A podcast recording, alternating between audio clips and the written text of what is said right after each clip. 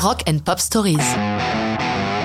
Stone Roses, This is the One, 1990. Disons-le tout net, les Stone Roses sont une sacrée bande de loustiques, qui vont en faire voir de toutes les couleurs à ceux qui s'occupent d'eux. Le groupe fait ses débuts à Manchester au début des années 80.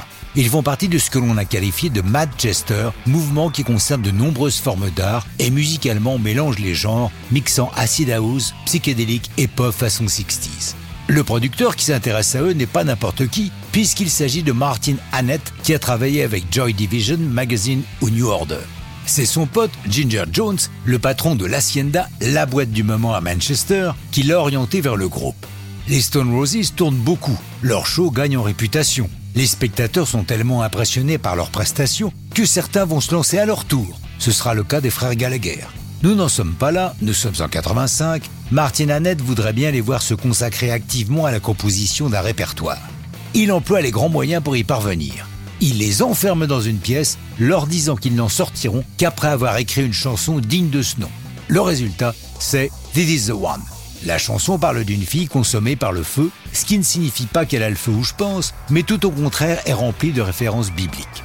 La première version de la chanson est courte et très rapide et figure sur un premier album, Garage Flower, tout comme leur premier hit, I Wanna Be Adored. Mais pour l'instant, ces chansons laissent public et critique indifférents. Au fur et à mesure des concerts que donnent les Stone Roses, This Is The One se transforme.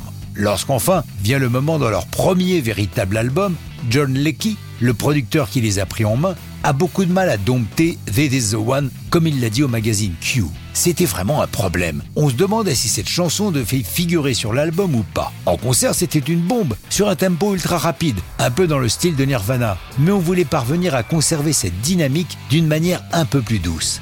Si This Is The One ne paraît pas en single, le chanteur Ian Brown, supporter de club de foot Manchester United, n'est pas peu fier d'avoir vu les joueurs de son équipe favorite faire leur entrée dans le mythique stade Old Trafford sur leur chanson. Lorsqu'un magazine sportif lui a demandé ce qu'il ressentait devant ce spectacle, il a répondu Lorsque je l'ai composé, j'étais au chômage. Je n'aurais jamais espéré voir des années plus tard mon équipe chérie utiliser ma chanson. C'est dingue. Le succès des Stone Roses sera immense et leur carrière très brève. Mais ça, c'est une autre histoire de rock'n'roll.